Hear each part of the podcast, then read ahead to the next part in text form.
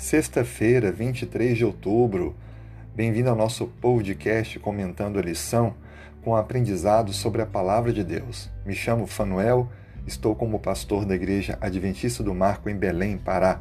É muito bom ter você com a gente. O nosso estudo de hoje é uma conclusão desta semana. Começamos com o título geral Os Olhos do Senhor, a cosmovisão bíblica.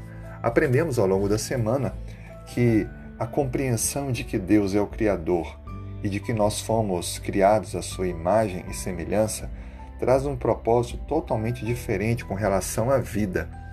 É muito melhor crer, acreditar que Deus criou todas as coisas e Ele tem um plano para restaurar aquilo que hoje nos traz tristeza, angústia, do que pensarmos que somos fruto do acaso, de que tudo foi aleatório por isso somos convidados a adorar o Criador e Redentor e ter como alvo a sua lei, como propósito para a nossa vida. Lembrando que a lei não salva, mas ela evidencia que nós acreditamos em Deus e queremos estar com Ele. É um grande erro destituir da educação a compreensão de Deus como Criador e Redentor, porque não há nenhum outro sistema filosófico, educacional, que valoriza tanto a vida humana como o cristianismo, porque no cristianismo o homem é colocado como a imagem e semelhança de Deus. Assim, nós somos criados para amar, para amar uns aos outros, para amar o Criador e para amar nós mesmos. Por isso, tenha convicção de que não existe uma posição neutra em relação à realidade. Todos nós olhamos através de filtros o que acontece ao nosso redor.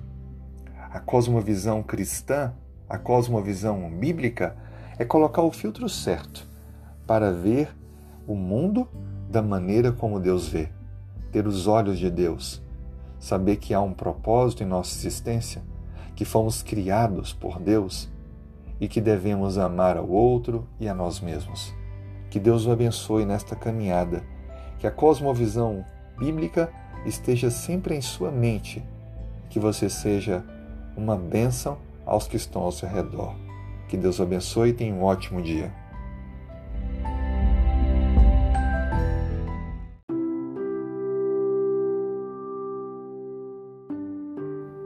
Sexta-feira, 23 de outubro. Vamos orar? Se puder, feche os olhos. Senhor Deus, obrigado pelo despertar, obrigado pela vida, obrigado pela renovação da esperança, das forças. Nós louvamos o teu nome porque tu és o Criador e também o nosso Redentor. Obrigado porque tu, tu fizestes o universo e todas as coisas, mas também tu estás conosco. Deste a vida por nós e nos oferece o perdão a transformação.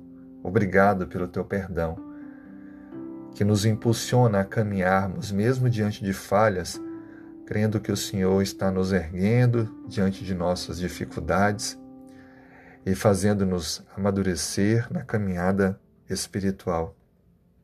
Oro com a pessoa que está agora comigo, ouvindo e participando desse momento.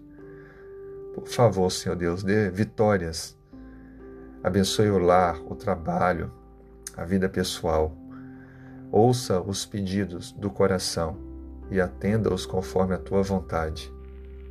Dê-nos um bom dia de preparação, porque logo mais teremos a chegada do sábado e queremos, de fato, renovar nossas forças espirituais com o Senhor. Então, nos prepare para esse momento. Conduza-nos para que nesse dia possamos compartilhar a nossa compreensão de que há um propósito em nossa existência, amando as pessoas ao nosso redor, partilhando esperança, levando paz, entendimento e perdão. Oramos em nome de Jesus. Amém.